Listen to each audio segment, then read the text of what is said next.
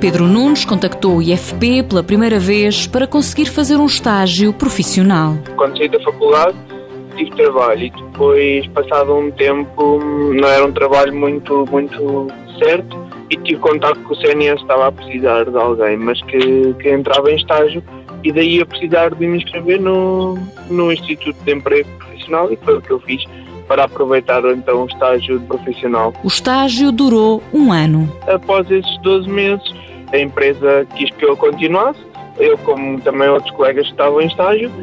Também soubemos que na altura, acho que após o estágio, havia uma medida de, de apoio à própria empresa e então também também os incentivámos a ficar um pouco com o nosso trabalho e também uma, uma forma mais fácil de eles nos contratarem também por esta medida de, de emprego após estágio. Licenciado em Fisioterapia, admite que não podia ter tido mais sorte com o estágio. Sim, durante o estágio tive a oportunidade excelente de estar numa empresa muito especializada na minha área. Quando nós saímos da fisioterapia, muito pouco são as empresas que se especializam só numa área. E neste caso eu especializei-me na área das doenças do movimento e então aprendi com pessoas muito experientes.